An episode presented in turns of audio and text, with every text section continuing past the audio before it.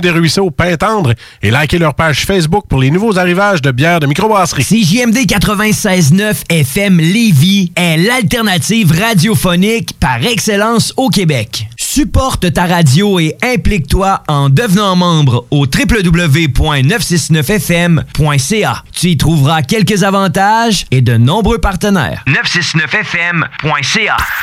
Parce que la meilleure radio de Québec est à Lévis. 96.9. 96.9. L'alternative radiophonique.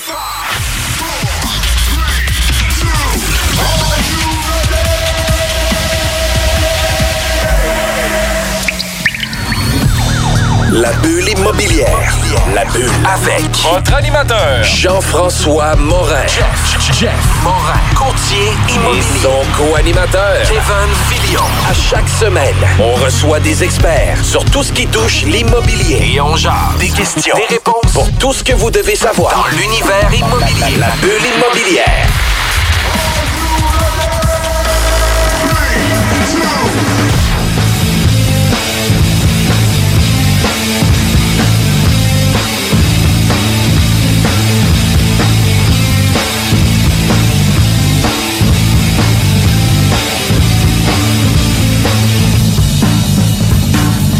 Bienvenue à la bulle immobilière. Mon nom c'est Jean-François Morin, courtier immobilier chez Remax Avantage. Salut Kevin, comment ça va? Ça va super bien, toi, Jeff? Ça va super bien. J'ai vraiment l'honneur d'avoir vécu une situation ultra particulière dans ma vie personnelle. Puis. Euh, l'honneur, tu dis? Ben, l'honneur, je sais plus trop Le que. privilège. Je, ouais, je sais même plus si c'est un privilège. En tout cas, présentement, je trouve ça pas mal moins le fun. Mais écoute, Kevin, je me suis fait frauder euh, ou voler mon identité récemment. Oui. Puis que ça fait en sorte que tu vis une situation de stress quand même importante. Puis tout ça se passe dans ma compagnie de courtage immobilier où ce qu'ils ont accès à tous mes comptes de banque, à toutes mes informations personnelles. Puis j'ai vu que mon dossier de crédit a été consulté aussi. C'est stressant, on ne sait pas quoi faire. La banque gèle mes comptes pour faire en sorte ait pas aucun retrait se fasse. Puis Christy, ils ont réussi à sortir 14 000 pareil du compte de banque. Puis moi-même, je suis même pas capable de faire des virements de mes comptes quasiment de 14 000 C'est malade. Puis là, j'étais comme, wow, qu'est-ce qu'on fait avec ça? Puis qu'est-ce qu'on va faire avec ça? Puis on, on avait eu l'occasion de faire une pré-entrevue en mars pour euh, la période de confinement. Puis malheureusement, on a dû reporter notre entrevue. C'est aujourd'hui qu'on reprend notre entrevue. C'est avec Sylvain Paquette. Bonjour Sylvain. Bonjour. Je suis vraiment content que vous acceptiez encore notre invitation. Encore une personne euh, sur Montréal. Maintenant, il va falloir arrêter de le dire. Oui. C'est rendu une régularité. C'est Ouais. la norme. C'est la norme, effectivement. Puis, euh, Sylvain, toi, tu es vice-président de l'Institut canadien du crédit. Euh, tu es un spécialiste de la fraude, un spécialiste de la- du vol d'identité, puis tu es une personne qui s'y connaît très bien. Est-ce que je me trompe? Exact. Exact. Puis, écoute, je suis content que tu sois là parce qu'après l'émission, tu vas pouvoir me QA sur qu'est-ce que je dois faire dans mon dossier. Mais on a eu l'occasion de s'en reparler aussi. Puis, avant même que l'émission commence, vous étiez déjà un coup de cœur sur la prochaine émission qu'on voulait faire. La bulle immobilière se veut une émission spécialisée sur euh, l'immobilier. On vient parler de différents sujets, euh, que ce soit du financement, etc. Puis là, on va peut-être amener un petit peu plus le niveau de la fraude immobilière, un petit peu plus niché euh, au niveau euh, de l'immobilier. Vous, vous êtes, euh, vous avez été cofondateur avec un, un- du BUC, qui était aussi avec un associé qui, lui, était un ancien lieutenant en fraude. Oui. Vous êtes aussi auteur de face cachée du dossier de crédit. Mhm. Puis maintenant, vous êtes vice-président de l'Institut canadien du crédit, c'est ça? Exact.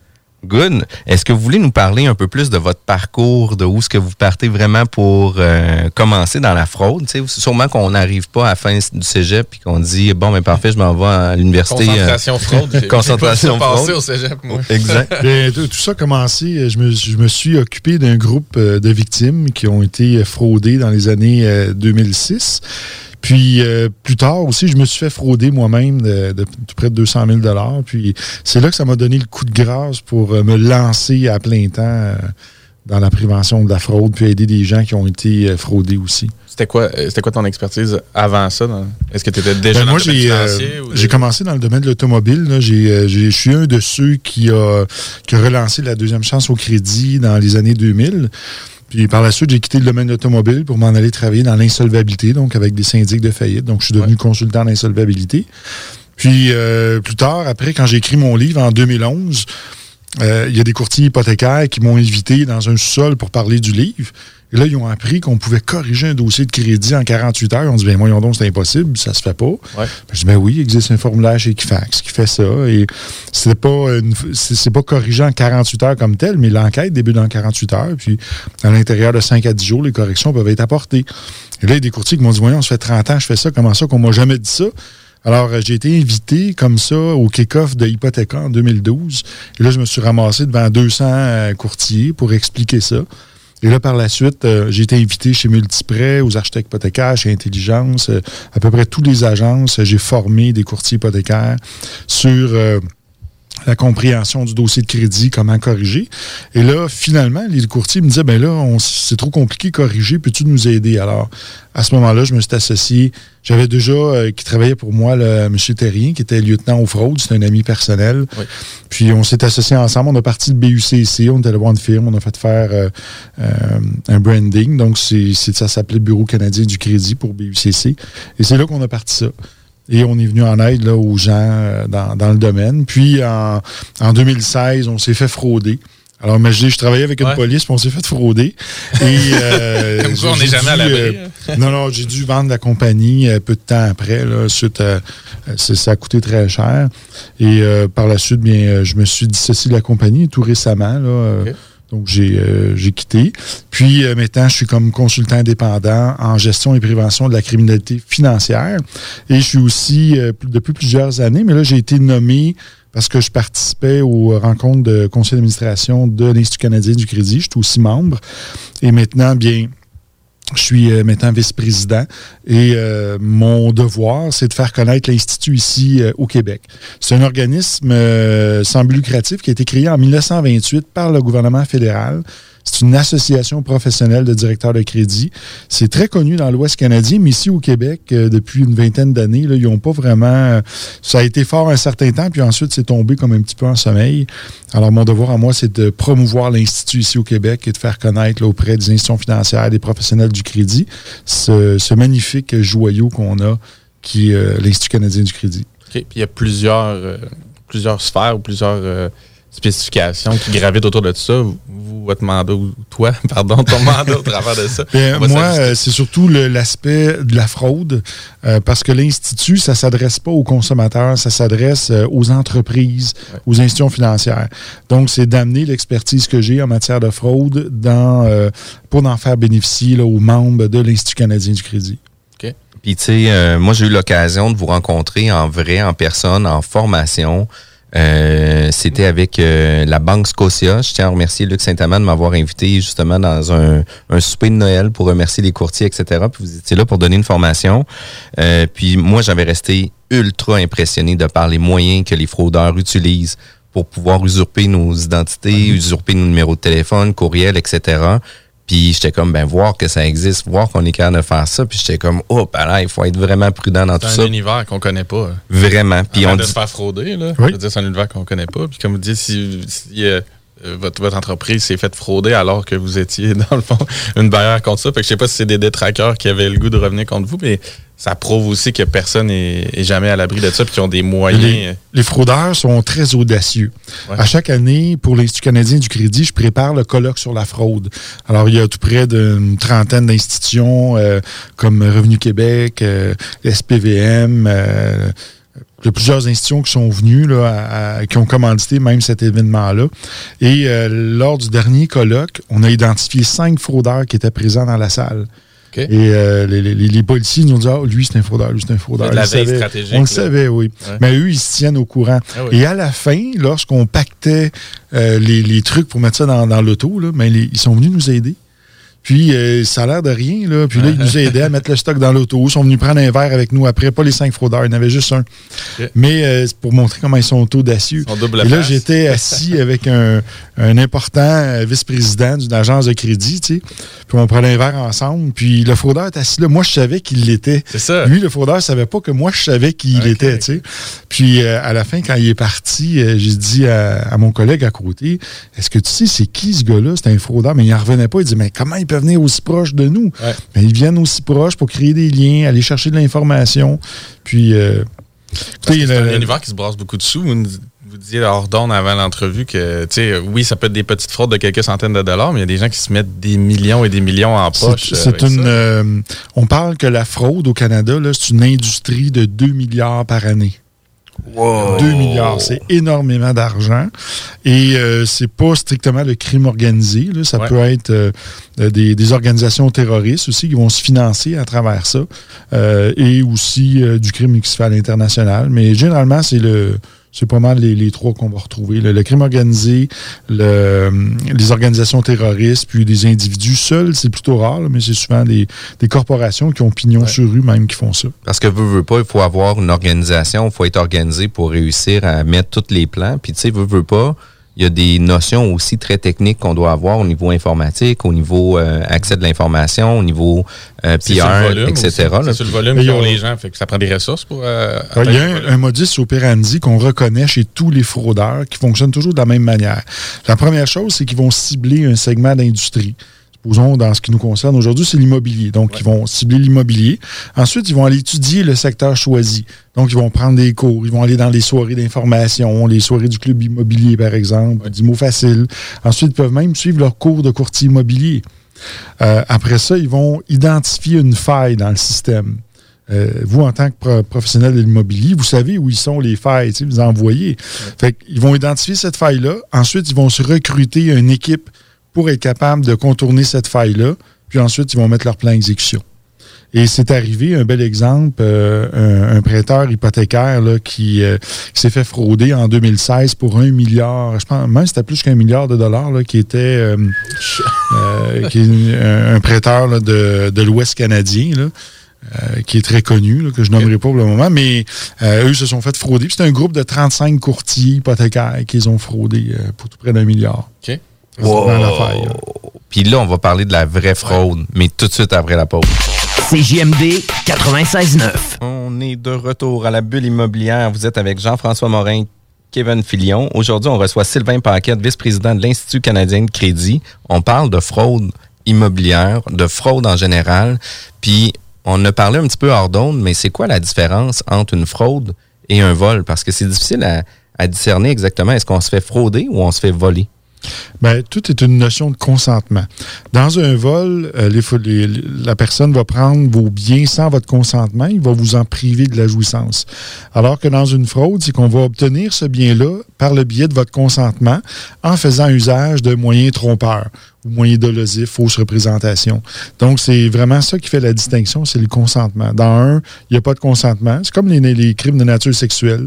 Ce qui dé- dé- détermine entre une relation consentante puis un viol, c'est le consentement. C'est la même chose avec la fraude, la fraude et le vol. On s'entend que dans les deux cas, c'est non consentant, malgré le consentement. c'est ça. Ouais, ouais, c'est ça. Puis euh, une des choses que j'ai regardé euh, au niveau des statistiques que j'avais lues par rapport à ça, euh, il y a quand même plusieurs faits saillants qui sont intéressants au niveau de la fraude. Est-ce que vous voulez nous donner un petit peu de chiffres par rapport à tout ça? Bien, euh, par exemple, on sait que la fraude en général, ça rapporte euh, aux fraudeurs, c'est une industrie d'environ 2 milliards par année au Canada. Donc, c'est beaucoup d'argent qui est en jeu, d'une part.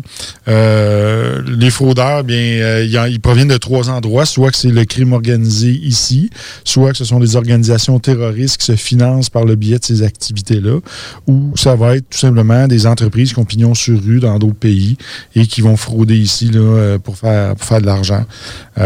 Puis ce qui, ce qui malheureux souvent, c'est que ces entreprises-là, dans d'autres pays, les jeunes, par exemple, ils vont être recrutés, puis ils vont être perçus comme des robins des bois par leur communauté.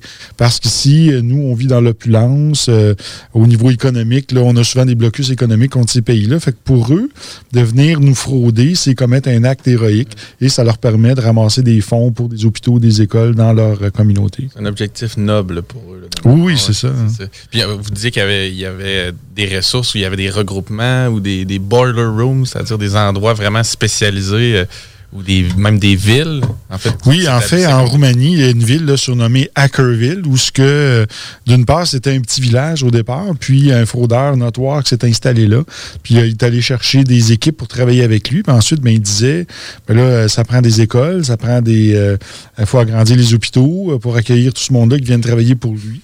Donc, euh, ça a commencé comme ça, puis c'est devenu une ville là, qui a tout près de, je sais pas combien d'habitants, mais c'est assez, assez immense, puis ça s'appelle Hackerville. Euh, c'est le surnom donné. là. Allez voir ça sur Google, vous allez rester surpris, il y a des vidéos qui en parlent. Mais il y a beaucoup de- d'endroits dans le monde euh, où ce qu'on va retrouver ça. Chez nous, ici, on appelle ça des boiler rooms. Un boiler room, c'est un endroit où autrefois on retrouvait, par exemple, dans les écoles ou les églises, la salle de chaufferie. C'est là qu'on descendait, où ce que c'était bruyant puis faisait noir. Puis c'était là souvent commis les petits crimes obscurs. hein. Euh, c'est là qu'étaient cons- les, les conspirations étaient faites là. Donc le boiler room, c'est euh, un endroit où le crime organisé s'organise. Euh, moi, j'ai eu l'occasion d'en visiter un en 2011. Euh, Il y avait quelqu'un qui m'a appelé comme ça, euh, quelqu'un que j'ai connu dans le domaine de l'automobile. Puis, euh, qui m'a dit Sylvain, j'aimerais ça te référer ma clientèle, j'aimerais ça que tu viennes me voir. Tu sais.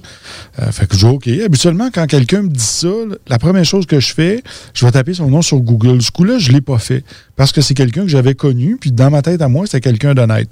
Mais aujourd'hui, je le fais tout le temps maintenant. Je tape sur Google. C'était là- correct avec Kevin Filion puis moi, toi? oui. dit? Et là, si ça sort euh, euh, fraude, AMF, poursuite, euh, article de journaux, c'est sûr que je ne vais pas, je ne retourne même pas l'appel. Mais là, ce coup-là, je suis allé là- là-bas. Puis quand je suis arrivé là, c'est une petite maison euh, dans un sous-bois avec plein d'autos de luxe dans le cour. tu sais. Et il y avait une porte sur le côté, là, une porte blindée avec une caméra. Puis tout ce qui manquait, c'était la petite slide là, qui Ouais. rouvre avec le russe qui te regarde. Ouais, c'est comme, malade, le mot de passe. Et, euh, quand, quand j'ai sonné, on m'a ouvert. C'était. euh, euh, c'est une réceptionniste là, qui, qui est venue, m'ouvrir, qui était sûrement, euh, qui travaillait sûrement dans les clubs de danseuses les fins de semaine, là, parce qu'elle aurait pu être euh, euh, commanditaire pour une compagnie de, de coussins gonflables. Là, Je te dire, c'était impressionnant. Une Et- réceptionniste. oui, et le- le- l'intérieur de, de cette- de- de cet endroit-là, c'était fini comme un luxueux condo là, de l'île des Sœurs. Euh, C'était tout en bois de rose, des divans italiens, la machine à café de 10 000 Et là, je me suis assis là, puis là, je commençais à, à paniquer un peu. Bon. Et là, derrière la réceptionniste, il y avait un autre porte blindé. Ensuite, on est venu me chercher et quand on m'a fait visiter, d'un côté, il y avait un mur avec une vingtaine de téléphones IP. Il y avait des noms de compagnies à côté de ça. Puis il y avait des petits cardex. Et là, il y avait deux madames qui étaient assises et eux, leur job, c'était de répondre pour confirmer les emplois. Donc, euh, c'était tout des, trucs faux. Et puis, il y avait des compagnies connues là-dedans, mais ils faisaient des lettres d'emploi avec des numéros de téléphone différents pour que les institutions appellent à ces numéros-là pour confirmer l'emploi.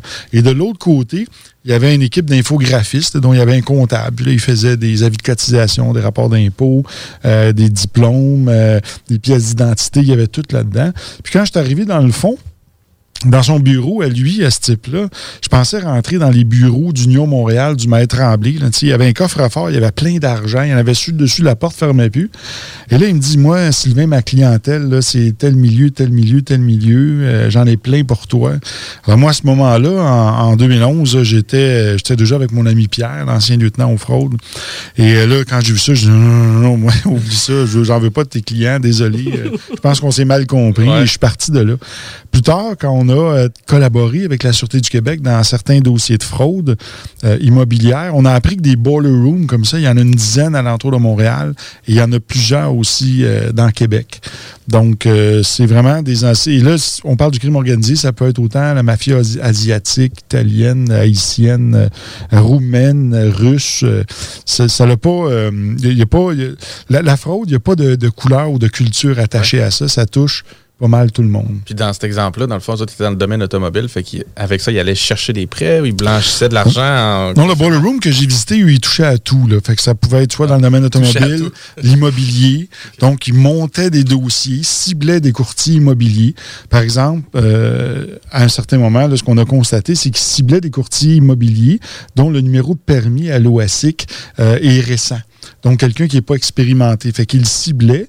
S'il s'apercevait que la personne se promenait genre en Mercedes avec des pneus d'hiver au mois de juillet, ça laisse croire qu'elle a peut-être des problèmes financiers. Donc, si elle a des problèmes financiers, une conscience plus élastique et va accepter des dossiers que accepterait pas normalement. Donc, ils vont solliciter, ils vont viser ce genre de courtier immobilier qui ont besoin d'argent.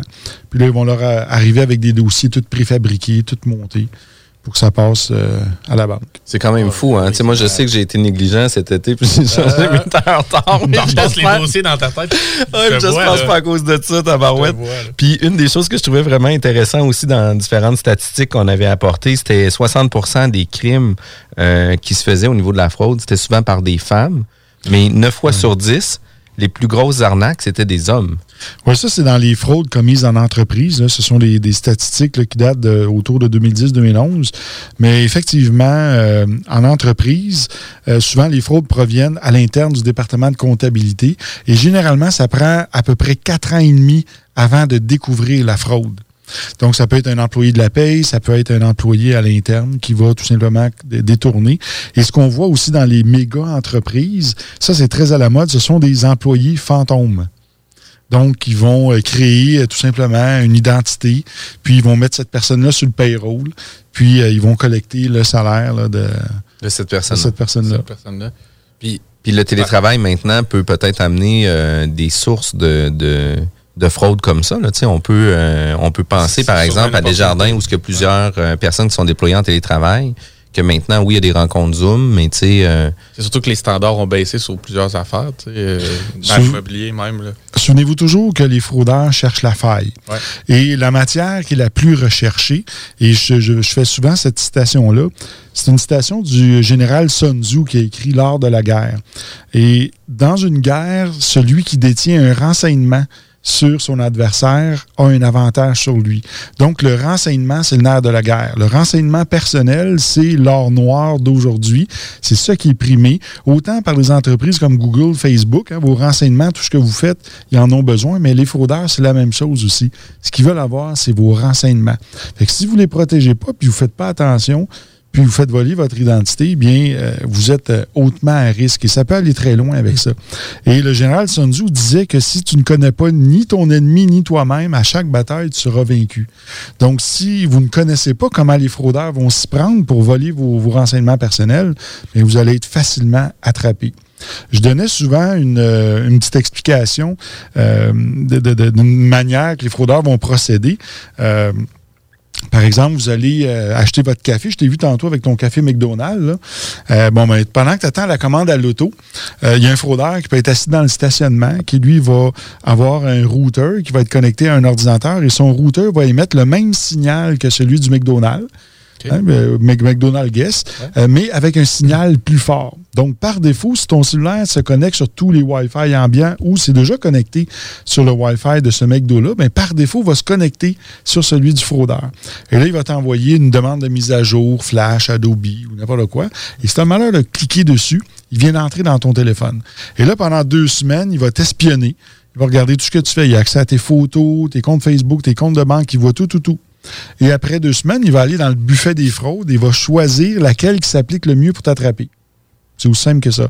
Et par exemple, pour vos auditeurs, là, si vous voulez, je peux vous faire vivre une fraude en temps réel, drette là, devant vos yeux. Go. Go. C'est- très simple. Et on va le faire ici en même temps en studio. Je vous demanderai de choisir un nombre dans votre tête entre 1 et 10. OK? Donc, est-ce que tout le monde a choisi un nombre? Parfait. Vous ne me le dites pas, vous le gardez pour vous. Vous allez prendre ce nombre-là et le multiplier par 2. Et Ta Ensuite- calculatrice, Jeff. ensuite, vous allez additionner de 8. Et vous allez diviser par 2. Et vous allez soustraire avec le premier nombre que vous avez choisi au début. Là, ça va vous donner un nombre. Vous allez prendre ce nombre-là et le transposer sur les lettres de l'alphabet. Donc, 1 étant A, 2, B, 3, C, et ainsi de suite.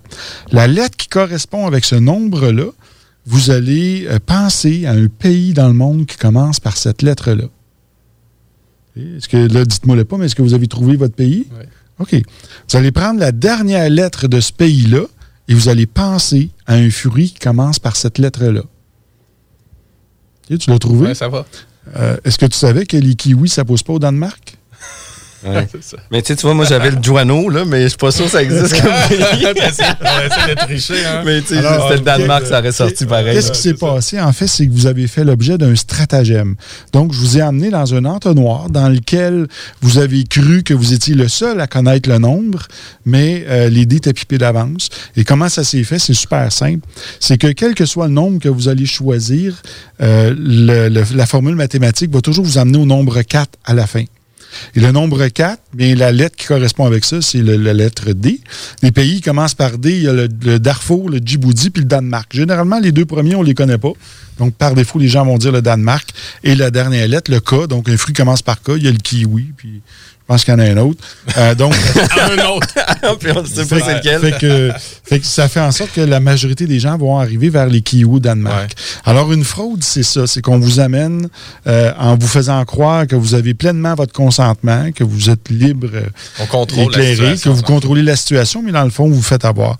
Et quels que soient les fraudeurs que vous allez rencontrer, moi, j'ai vu des fraudeurs là, qui suivent des cours en hypnose, euh, en, en PNL, ils deviennent des coachs en affaires, des coachs en, en immobilier même. Donc, il faut être très prudent parce que ces gens-là vont vous endormir puis ils vont vous déposséder. faut se méfier de Mesmer, c'est ce que je comprends. Ouais, c'est ça, Le exact. Mesmer, je pense que c'est un bon professeur parce qu'il Ouais. montre jusqu'où peut aller l'hypnose, Oui. tout ce qu'on peut vous faire faire.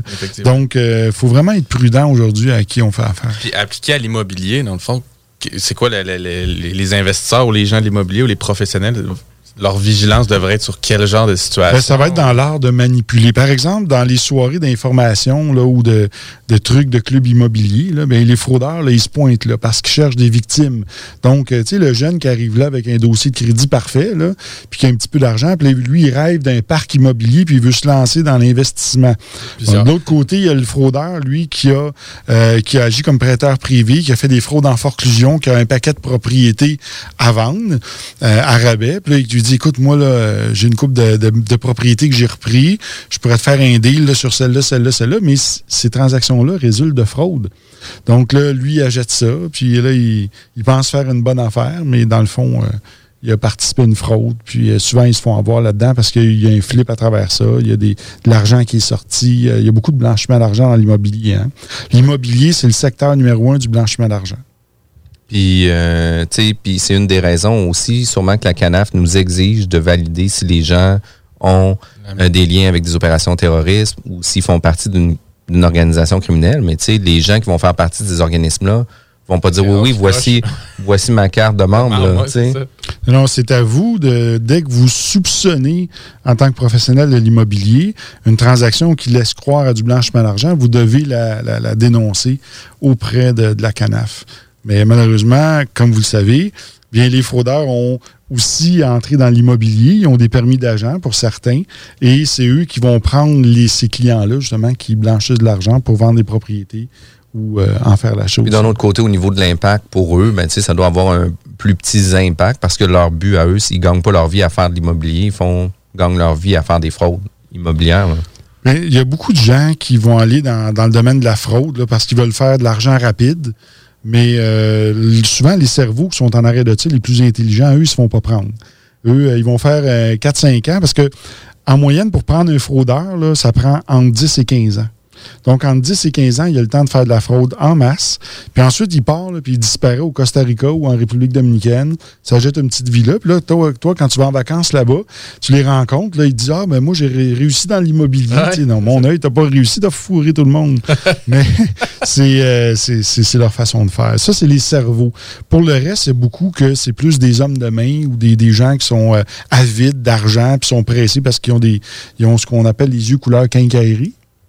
Ah, non, je connais Ça, pas c'est ça. des des- ils ont, ben, comme une quincaillerie, on retrouve plein de vis. Ouais. Donc, euh, c'est soit les femmes, l'argent, la boisson, la drogue. Donc, euh, ces, ces courtiers-là vont souvent être euh, les hommes de main de ces gens-là. Eh, boy, c'est quand même impressionnant. On est obligé d'aller en pause. Vous écoutez la bulle immobilière. On revient tout de suite après la pause. 96.9 FM. Vous écoutez le 96.9 FM Lévis. Vous êtes de retour à la bulle immobilière avec Jean-François Kevin. Aujourd'hui, on reçoit M. Sylvain Paquette, vice-président de l'Institut canadien euh, du crédit. On parle de fraude. Les deux premiers blocs étaient genre à nous donner des frissons. là. C'est quand même fou, toutes les, les, les modus operandi qu'ils peuvent utiliser pour arriver à, à frauder des gens, puis utiliser leur identité, puis aller retirer des sommes qui sont quand même importantes. Puis ça cause des dommages euh, moraux quand même, des fois plus importants que l'argent aussi. Là. Oui, effectivement. Des fois, ça a des conséquences que ça peut aller très loin. Je peux vous raconter une petite histoire euh, qui a été notre, euh, notre un de nos top 5 que j'ai vu dans les fraudes, dans les dossiers que j'ai travaillés. Un jour, il y a un client qui nous appelle, qui nous raconte son histoire. Le monsieur reçoit un appel, euh, il dit Bonjour, monsieur. Euh, on va donner comme exemple M. Tremblay. Euh, c'est un nom fictif. bonjour, M. Tremblay. Mon nom est Sylvain ABC de euh, Sweepstake ABC d'Ontario. Je vous appelle parce que vous avez gagné un magnifique Jeep Cherokee. Et là, il entend en arrière des pétards, du monde qui applaudit. Ouais, là, lui, il est tout content. Avec il se il dit à sa femme Gisèle, on a gagné Jeep Cherokee. lui, il est tout content. Alors là, on lui dit écoutez, M. Tremblay, on va vous envoyer par FedEx tout de suite toute une pile de documents avec les clés du véhicule, vous allez tout recevoir ça. Le monsieur, il est fou comme la merde. fait que deux, deux, jours plus tard, il reçoit par FedEx un gros binder avec euh, tous les, descriptifs du véhicule, un set de clés. Euh, tout est là. Tout ce qui reste à cocher, c'est la couleur. Il n'a pas allumé que les clés, ça changé en même temps que la couleur, mais euh, il n'a pas allumé là-dessus, mais en tout cas, il a coché une couleur. Et là, il y avait une feuille qui disait, ben, là, vu que c'est en Ontario, vous devez compléter certains renseignements pour euh, le ministère du Revenu, puis vous devez joindre un chèque pour les taxes et le transport au montant de 9 400 Je lui dis, hey, c'est un truc de 70 000, là, 9 400, il n'y a rien. Là. Fait qu'il fait un chèque, il envoie ça. D'après vous, pensez-vous qu'il a reçu son Jeep Cherokee? Non. Hein? Ben non, il ne l'a pas reçu. Mais, ce que vous ne saviez pas, quatre mois plus tard, il reçoit un appel. Ouais, M. Tremblay, c'est euh, syndic euh, Poulain Intel. Je vous appelle parce que euh, on est en train de faire la faillite de la compagnie Sweepstake ABC en Ontario. Puis dans l'inventaire, on a trouvé un Jeep à votre nom. Elle me suis dit, mon Jeep, ils ont retrouvé mon Jeep. fait qu'il dit, ben là, il dit, si vous voulez avoir le Jeep, il dit, il faudrait qu'on vous le livre. Il dit, là, il faudrait que vous fassiez un chèque pour les taxes et le transport. Mais il dit, je les ai déjà payés. Ouais, mais il dit, ça, ça a passé dans la faillite. Fait qu'il dit, refaites un chèque de 9400 puis on va vous envoyer votre Jeep. Après vous, il a reçu le Jeep? faillite. Ben non. Il n'a jamais reçu de Jeep. C'est pas fait avoir une fois, il s'est fait avoir deux fois. Ah, c'est complètement fou. Puis quand on reporte la fraude immobilière, puis euh, les différents vols qui peuvent se faire, là, comment qu'on... C'est quoi les, principaux euh, méfaits que les gens peuvent faire? ce qu'on voit le plus souvent dans l'immobilier, c'est les vols de titres. Il y a deux façons de voler une propriété, soit par le vol de titre, donc quelqu'un qui vole votre titre de propriété, vous n'êtes pas là, vous êtes en Floride, ils vont chez le notaire, font une transaction, transfèrent tout ça. Et ça, ça part souvent d'un vol d'identité. Ensuite, il y a la deuxième façon de voler une propriété, c'est avec le consentement de la victime. Et c'est ce qu'on appelle une fraude en forclusion. Et ça, il y a beaucoup de magnats de l'immobilier qui se sont mis au monde comme ça. Euh, en faisant ce type de fraude-là, parce qu'il n'y a à peu près jamais de plainte portée. Les gens ignorent qu'ils font l'objet d'une fraude. Et la manière de faire, c'est qu'ils vont aller, par exemple, sur des registres comme JLR et ils vont viser des gens qui font l'objet d'un préavis d'exercice ou d'un avis de 60 jours. Donc, ils vont les approcher, ils vont dire, écoutez, euh, vous venez de recevoir un avis de 60 jours, vous devez 6 000 à la banque, vous êtes trois mois en retard. Euh, moi, je m'en viens vous aider. Je vais vous donner un coup de main, je vais vous faire un prêt de deuxième rang, on va tout payer ça, puis on va vous arranger ça. Fait que là, les gens disent, hey, wow, il y a du monde gentil. Euh, ils veillent à notre bien. écoutez, on comprend ça. Votre femme a le cancer, vous avez perdu votre emploi. On est là pour vous aider. Alors, ils vont faire un prêt. Mais où est-ce que ça devient frauduleux? C'est qu'ils vont créer un faux défaut sur le prêt pour reprendre la propriété. Fait qu'ils vont viser, par exemple, une propriété qu'il y a une hypothèque de 115 000, la valeur de la propriété est 420, puis le propriétaire légitime, lui, son dossier de crédit est tellement euh, accidenté qui ne permet pas de refinancer dans le crédit régulier ou vers du prêt B. Donc, ils vont viser cette personne-là. Et la personne l'ignore. Puis là, ils vont, euh, une fois qu'ils vont euh, avoir créé le défaut sur le prêt, ils vont y envoyer un nouveau préavis d'exercice. Et là, ils vont y dire, ils vont l'intimider. Là, généralement, ils envoient une équipe de baseball, ce qu'on appelle une équipe de fiers à bras, qui vont débarquer là, mesurer les portes, les fenêtres, le driveway, rentrer dans la maison. Puis là, même si la personne appelle la police, c'est le prêteur hypothécaire, il a le droit d'être là. Donc, euh, là, ils vont intimider les gens. Ils vont dire, ben là, tu as deux choix. Soit que tu me donnes tes clés tout de suite, puis je te laisse deux mois pour déménager. Ou sinon, dans deux semaines, tout ton stock est sur le terrain dehors et tu es expulsé. Fait que les gens ont peur et sous la menace vont céder, ils vont signer chez le notaire une dation en paiement, donc ils vont remettre la maison au créancier de deuxième rang qui est le fraudeur. Puis ensuite, ben, ils vont attendre là pour déménager deux mois. Fait que là, le fraudeur se lui, il va payer la première hypothèque, mais souvent, il débourse même pas parce que la personne reste là encore. Fait qu'il ne paye pas la première hypothèque tout suite. Ce qu'il va faire, c'est qu'il va flipper la maison. Il va trouver un prête-nom ou quelqu'un dans une soirée d'immobilier qui, qui rêve de, de, de partir son projet, puis il va y vendre la maison. Fait que ça, les fraudes en forclusion, c'est très, très commun. Euh, il y a des gens qui se sont mis très riches avec ça en très peu de temps. Donc, il euh, faut, faut faire attention parce que c'est une fraude qui est très peu connue comment on, se prévient de ça, dans le sens à pas reconnaître la crédibilité ou l'identité de la personne à la base, qu'il y, avait une petite note dans le contrat en question, tu sais, le prêt que vous disiez. Oui, bien, il y a un dicton qui dit derrière chaque petit astérix, il y a un obélix qui se cache. Donc, euh, mais ces gens-là, c'est ce qui est difficile, c'est d'identifier le mens rea, donc l'intention derrière. Fait qu'il y a des gens qui font ça, qui vont faire du prêt de deuxième rang, que leur, leur but, c'est vraiment d'aider puis de, de gagner leur vie avec ça, mais il y en a d'autres que l'intention est tout autre c'est de mettre la main sur la propriété.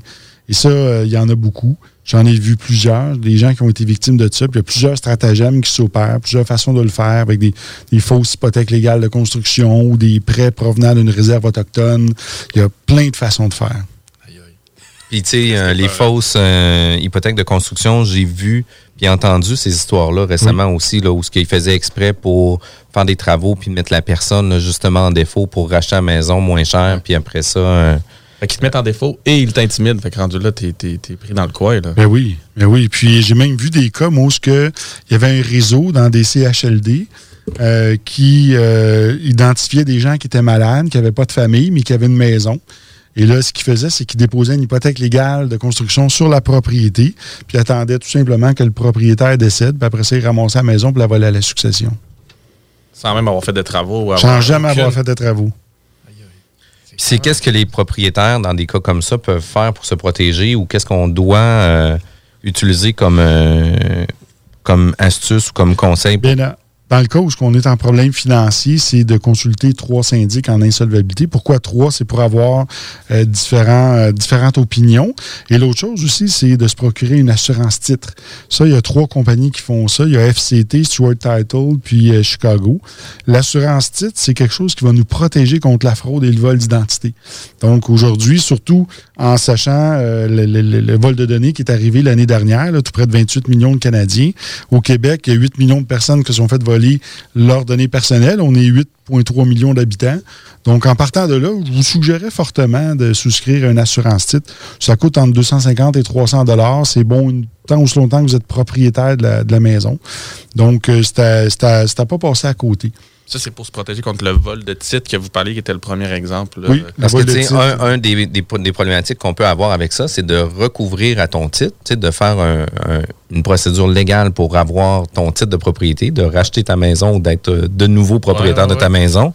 Ben, tu sais, pour moi, ça doit coûter des dizaines et des dizaines et des dizaines de milliers de dollars. Ça coûte entre 40 et 70 000 de frais d'avocat. Euh, et ça ne veut pas dire que votre maison, vous allez la récupérer dans le même état que vous l'avez perdue. Ben, hein? Ben oui. C'est quand même fou, là, cette situation-là. Puis, euh, y a-tu des. On parle d'assurance titre, puis on parle de partenariat beaucoup dans la bulle immobilière pour des investissements, etc. Il y a des vérifications qu'on doit faire justement avec nos partenaires d'affaires. On doit faire aussi des vérifications avec nos locataires pour savoir justement si on n'a pas des fraudeurs à l'intérieur de nos locataires.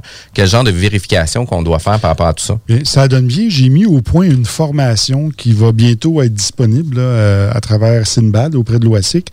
Et c'est une formation sur comment enquêter sur des locataires. Parce que euh, il y a certaines restrictions qu'on doit respecter au sens de la loi, mais on peut, à travers les bases de données publiques, aller chercher certaines informations. Par exemple, vous voulez pas avoir euh, euh, dans vos locataires un terroriste qui fabrique des bombes, vous voulez pas avoir un, freeman on the land, c'est quelqu'un qui paye pas ses impôts puis qui vous poursuit à, vie. Il y, a plein de cas, vous voulez pas avoir. Vous voulez pas avoir le club échangiste ou de, gens qui font de la prostitution ou qui servent de, de cette adresse-là des, fins de fraude. Donc, euh, il y a des façons de chercher, des façons d'aller voir, et on donne une formation là-dessus là, d'une heure avec un UFC. On parle d'aller plus loin que l'enquête de crédit et le plumitif qu'ils peuvent faire. oui, euh, oui il, y a, beaucoup plus d'informations qu'on plus d'informations. Et même chose, on, euh, il, y a, bientôt un cours là, sur comment enquêter un partenaire. Parce qu'imaginez, vous vous associez avec quelqu'un, vous êtes cinq, vous achetez un immeuble, mettons un 10 logements, et là, cette personne-là, vous ne le savez pas, mais est en de divorce. Alors, euh, qu'est-ce que ça peut, quel impact ça va avoir, ça, dans, dans, la, dans la transaction où la personne fait l'objet d'un contexte de fiducie présumé par Revenu Québec? Donc, euh, à ce moment-là, qu'est-ce qui va arriver? Revenu Québec vont déposer une hypothèque légale de plusieurs millions euh, sur la propriété, sur la bâtisse, et là, ça gèle ça, ça crée des problèmes. Donc, c'est important de toujours savoir ben, avec qui on va on va s'associer. Si, par exemple, la personne, elle vous le dit pas, puis elle fait faillite, et là, après ça, vous vous retrouvez avec un nouveau partenaire dans votre immeuble qui est un syndic de faillite, ben là, ça se peut que ce soit pas le même fun. Ça se peut que ce soit pas le même fun, exactement. Puis, puis au-delà de ça, au niveau des, euh, de l'assurance titre, on, achète justement un 12 logements ou quelque chose comme ça, on pourrait prendre justement une assurance titre en partenariat avec nos, nos chums de gars qui est partenaire justement du 10 logements. On viendrait protéger un peu le titre si jamais il y en a un dans tout ça qui se fait frauder la ben, les, les, les, titres de la propriété, mais on vient se protéger un peu. Est-ce que nos compagnies d'assurance viennent couvrir, par exemple, une certaine... Euh, Bien, l'assurance habitation, généralement, vont couvrir jusqu'à 50 000 environ. Alors, euh, c'est pas suffisant. Euh, c'est préférable à ce moment-là de souscrire aussi un assurance titre. OK. Puis est-ce qu'il y a un avenant particulier par rapport à tout ça aussi qu'on peut prendre avec l'assurance? Oui, dans certaines polices d'assurance habitation, il faut avoir un avenant contre le vol d'identité. Mais encore là, ça va couvrir souvent entre 25 et 50 000 mais les frais juridiques seulement. Donc, tout ce qui est pris directement dans vos comptes de banque, etc., ça ne sera pas couvert. Puis qui qui paye, par exemple, pour un vol de 14 000 dans son compte de banque? Ben, comme, dans ton cas à toi, euh, l'institution financière va assumer ces pertes-là. Euh, maintenant, j'ai vu dans certains cas, si par exemple le fraudeur détenait ton NIP ou avait certains renseignements pour accéder à ton compte, ben la banque pourrait refuser tout simplement d'indemniser à ce moment-là. Parce que tu sais, une des situations qui est arrivée, moi, je suis allé directement à la banque pour dire, écoutez, euh, j'ai eu un courriel comme de quoi que mon euh, mon mot de passe a changé. Par la suite, mon courriel a changé. Par la suite, j'ai eu un, alerte de phishing. Puis c'est là que je me suis présenté directement en banque. Elle dit, ben non, elle dit, vous avez appelé ce matin pour changer toutes les informations sur votre banque. Ben, j'ai dit, écoutez, madame, j'ai dit, c'est sûr que j'avais fait ça ce matin. Je viendrai pas à midi vous dire que ça marche pas, là, tu sais. Puis j'ai déjà pas accès à mes comptes, etc. Puis là, ils ont gelé mes comptes par rapport à tout ça. Puis il y a eu quand même des retraits. Moi, c'est là que je fais comme épalin. Mais là, tu devrais aller t'acheter un billet de 6,49 parce que dans ton cas, c'est la rapidité d'action avec laquelle tu as fait preuve qui t'a sauvé. Ouais. Parce que euh, la plupart du temps, c'est beaucoup plus long avant qu'on s'en rende compte. Ben, des fois, ça prend 24-48 heures, des fois, c'est plus long. Puis, puis tu sais, pour euh, vrai, c'était une journée, c'était une journée où ce que je t'ai booké jusque-là. Là. Ah, une des rares journées comme ça. Une, une des rares journées. puis, puis tu sais, quand c'est arrivé, j'ai comme fait, non, non, tu sais, ça marche pas, puis je m'en vais direct à la banque. Mais, ah, tu sais, j'ai vraiment été puis chanceux de le faire rapidement comme ça parce que je suis le genre de gars qui aurait dit, écoute, on check ça demain, je vais le céduler à mon agenda, puis je vais le faire. Puis, le fait d'avoir bougé rapidement, mais je pense que c'est quand même bien. Ben, il a été diligent. Fait que là, l'institution, dans ce cas-là, a beaucoup plus de, de, chances de le prendre. Mais je suis devenu malin en tabarouette. Quand la banque elle m'a dit Ben non, t'as appelé ce matin pour changer les questions.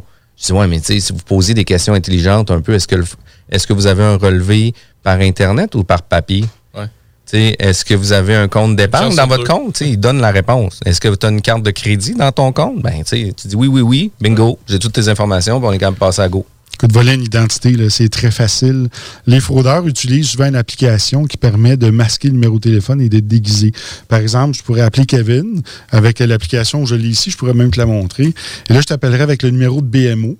Je dirais bonjour Kevin, mon nom est Sylvain de BMO Mastercard, de département des fraudes. Je t'appelle parce qu'aujourd'hui, il y a quelqu'un qui a fait une demande de crédit sur ton nom en Alberta, puis on voulait valider si c'était bien toi. Évidemment, tu vas dire non, non, c'est pas moi, je suis tout à Québec. Là. Bon, parfait. Écoutez, on va tout de suite bloquer le fraudeur, mais pour des fins de sécurité, on va avoir besoin de t'identifier.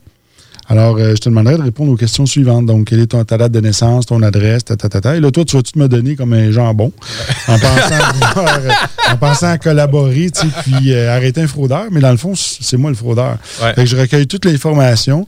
Merci d'avoir fait affaire avec BMO. Si vous avez des questions, n'hésitez pas à nous rappeler le numéro sur l'afficheur.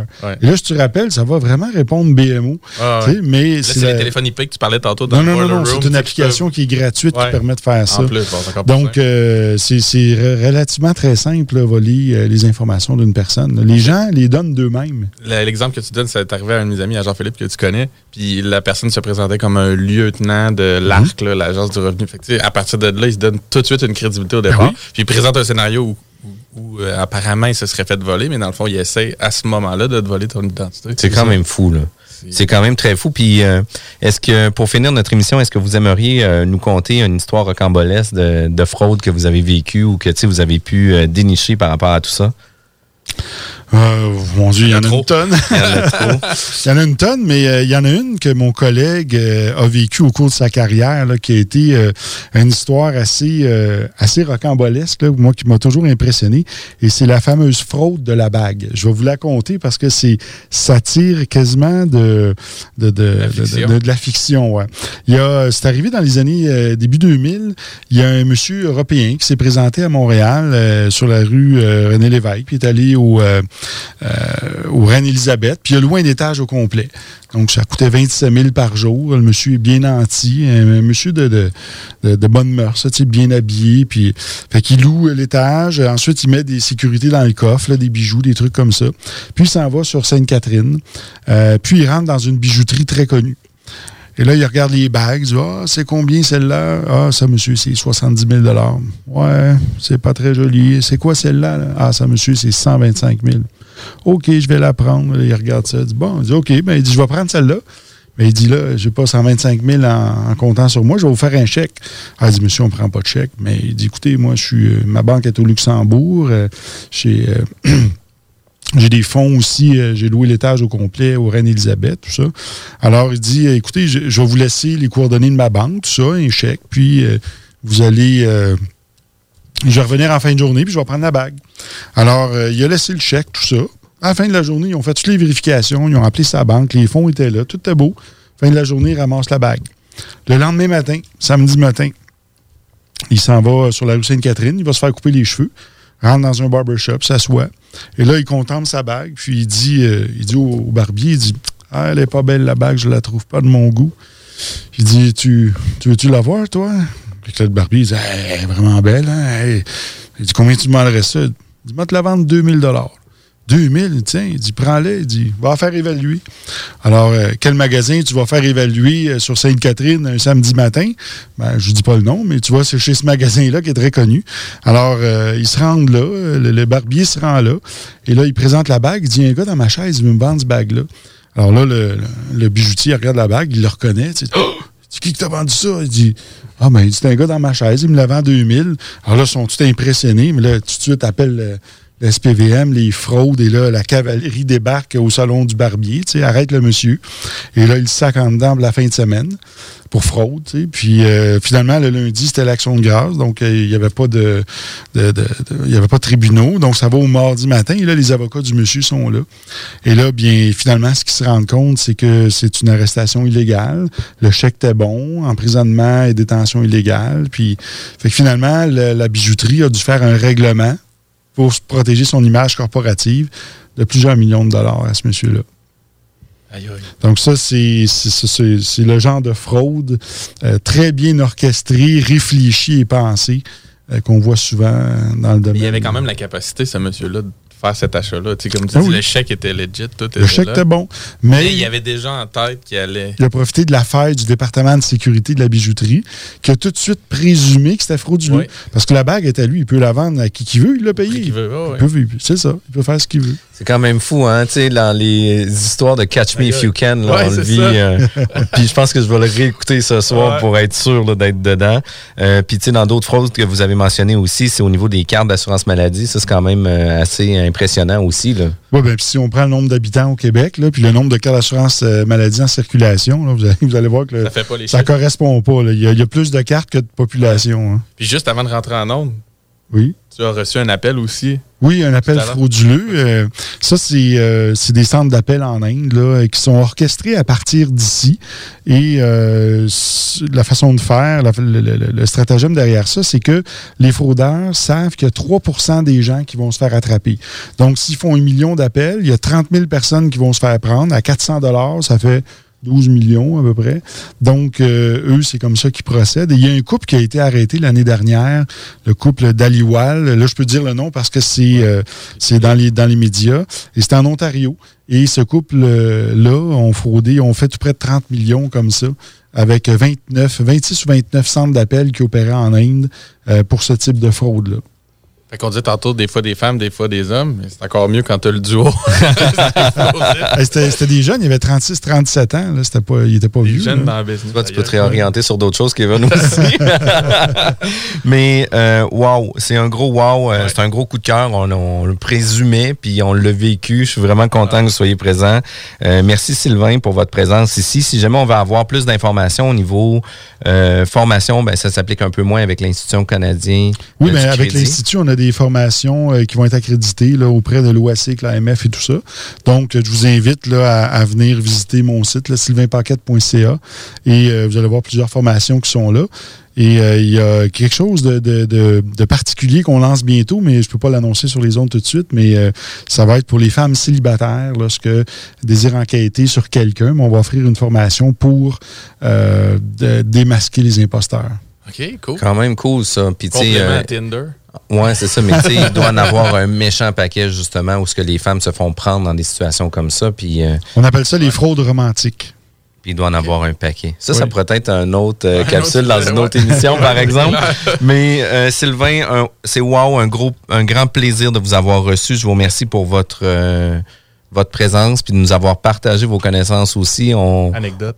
on veut en savoir, on veut en connaître plus. Encore un gros merci. Vous avez écouté la bulle immobilière. Euh, Restez avec nous. Kevin Pépin avec Copy Management euh, vient nous parler d'investissement immobilier. CJMD 96.9. Puis d'un autre côté, j'ai des ajustements que je peux faire plus rapidement aussi. Tu sais, ça veut pas dire que le trimestre, c'est trop loin non plus. Tu sais, c'est- c'est moins pire qu'une fois par année quand on va voir notre comptable puis qui dit Ah ben écoute, t'as une belle année cette année, continue, lâche pas, ou que tu arrives un an plus tard puis qui dit Oups, pareil, tu sais, euh, t'as eu beaucoup de dépenses cette année, euh, tu sais, tu vas te faire manger par l'impôt, puis t'as pas assez d'argent mis de côté.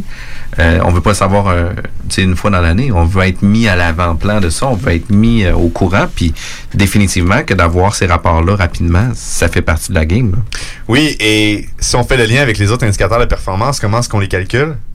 Sur des chiffres. Par les rapports. Donc, si t'as pas le rapport financier, si t'as pas la tenue de livre qui est faite, comment est-ce qu'on peut suivre la performance? Donc, c'est tout lié. Sont tous, c'est tous des vases communicants. Et c'est extrêmement important, je vous le dis, il y a un bon nombre de partenariats. euh, et évidemment, on parle toujours de, de- des- des succès, on parle pas des, des échecs, mais quand on, on entend parler des échecs, on, on les étudie. Euh, c'est pas pour blâmer nécessairement les gens, mais c'est pour en- apprendre des leçons. Et ça, c'est une grosse problématique. C'est la transparence, je pense aussi, qui est importante. Transparence d'informations financières. Parce que le gestionnaire, peut-être que si ça n'a pas été établi, il va dire je vais attendre de te faire un rapport en fin d'année parce que je, je suis pas nécessairement dans un bon moment pour te présenter ça. Ouais, mais il est jamais dans un bon C'est moment. ça. Puis final- c'est finalement, peut-être que s'il y avait eu clairement, un, mettons, un trimestre qui était dû là, puis qu'il y avait eu une, euh, un meeting avec le propriétaire, il y aurait eu un brainstorm. Finalement, on aurait, on aurait décidé de prendre cette avenue-là ou cette façon de faire-là. Exact. Qui, qui, qui a jamais eu lieu s'il n'y a pas des, checkpoints comme ça. Puis ça peut être un très bon test au gestionnaire de dire, by the parce que, tu sais, plus que tu veux de l'information financière rapide, plus ça coûte cher.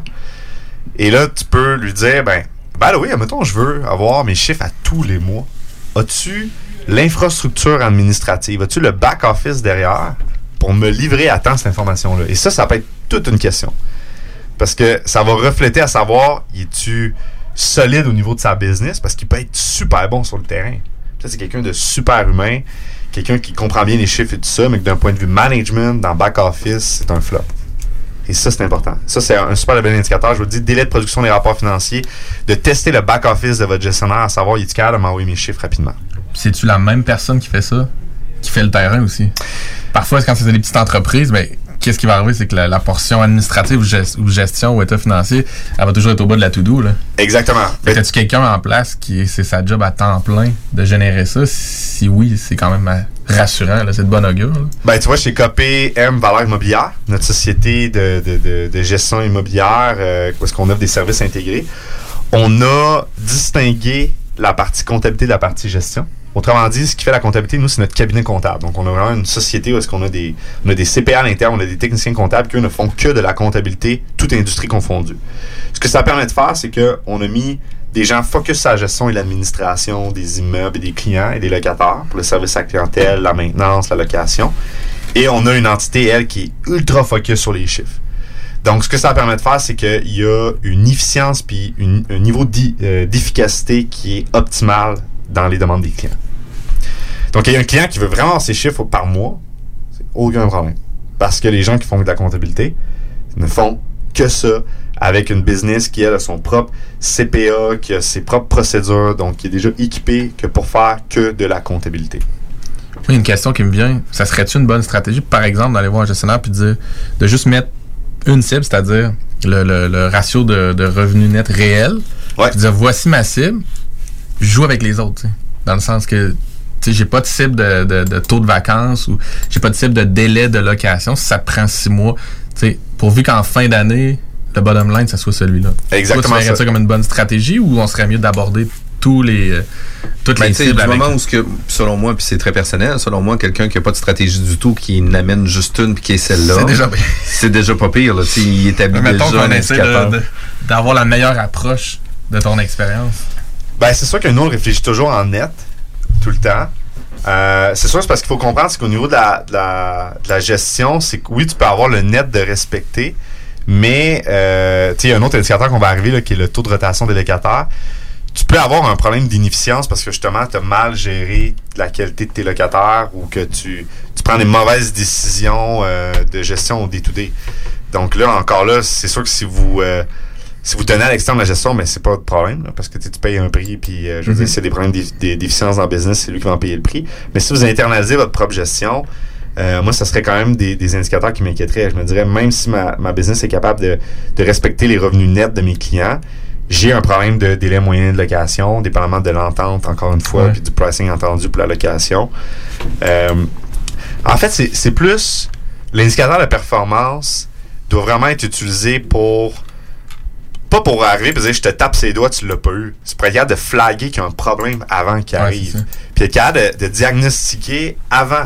Quand tu vois sur ton, ton, ton tableau de bord, là, wow, attends un peu, comment ça se fait que cet indicateur-là, il a chuté? Ah, cet indicateur-là m'indique qu'il pourrait avoir un problème de ça, ça, ça et ça. Bien là, après ça, tu es capable d'aller investiguer, puis d'aller poser des questions, puis de dire pourquoi c'est arrivé cet indicateur-là? Donc, c'est à ça que- vraiment que les indicateurs doivent servir. Ensuite de ça, il nous reste le euh, taux d'augmentation des revenus bruts. Donc, tout simplement à savoir, est-ce que vous avez un gestionnaire immobilier bonbon ou un gestionnaire qui a un propriétaire immobilier bonbon? Euh, Il y en a qui ne veulent pas augmenter leur loyer parce qu'ils aiment, ils aiment leur Ouais. locataire, puis c'est- bien correct. On, on, on dévalorisera pas le fait d'aimer euh, les gens. là. C'est juste que à, à un moment donné, C'est la base. on préfère le revenu. Euh, tu sais, en- c'est parce qu'à un, moment donné, tu sais, vous avez, vous avez acheté un actif, c'est un placement, vous devez protéger au moins sa valeur parce que sinon, ben, la banque, elle, a, oui, le directeur de compte, peut-être que vous aimez, mais la banque en tant que telle, elle, elle est pas là pour Elle vous aime aimer. pas vos locataires. Ouais, c'est ça. Elle est là pour valoriser. Elle, elle n'est pas là pour valoriser euh, L'amour. euh, l'amour, exactement. Donc, augmenter vos revenus bruts capable de suivre justement l'inflation de vos dépenses. euh, super important, mais encore une fois, c'est un indicateur qui est lié directement à vos revenus nets. Ensuite de ça, on a le taux de rotation des locataires. Donc, c'est de savoir, j'ai combien de pourcentage de logements qui se ne renouvellent pas à chaque année. Évidemment, si vous êtes dans de l'habitation collective de niche pour étudiants, ben, il y a de fortes chances que tu auras un taux de rotation de 25-30% par année. Mais ça provient de ta clientèle que tu as ciblée aussi. Ah Là. Et voilà. Donc, euh, il y a un lien directement.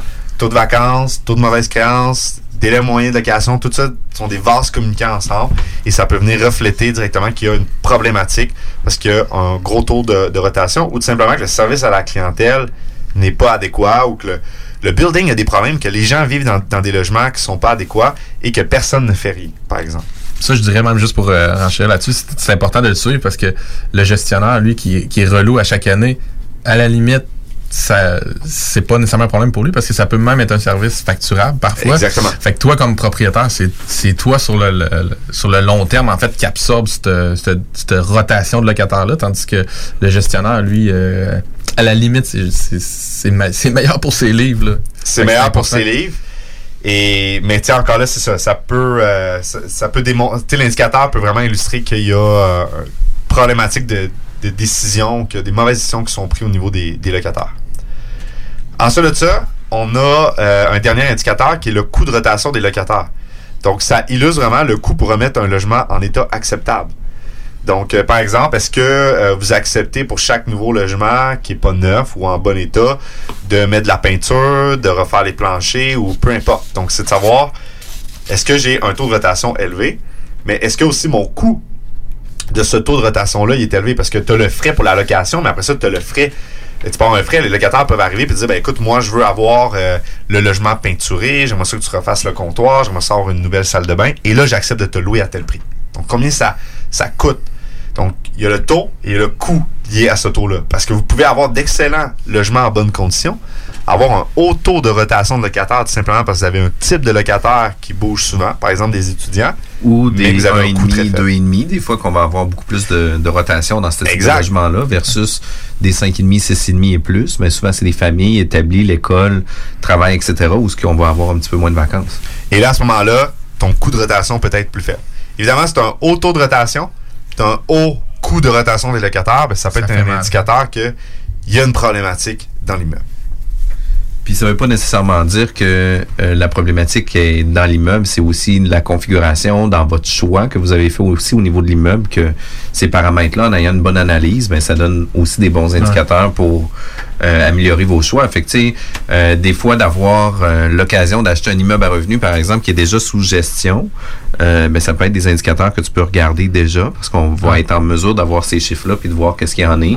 Euh, L'investissement immobilier se fait pas nécessairement juste sur un, un coup de cœur. hein. Il y a beaucoup de calculs, beaucoup de ratios, euh, beaucoup d'informations qu'on doit aller chercher. Mais là-dessus, Jeff, excuse-moi, mais c'est pertinent, comme tu dis, d'avoir quelques années derrière nous. Soit qu'on achète puis il y avait déjà une gestion en place, ou nous-mêmes, on l'a déjà géré avant de le donner en gestion, parce qu'acheter un nouvel immeuble, puis arriver devant son gestionnaire et dire c'est ça, c'est ça mes cibles,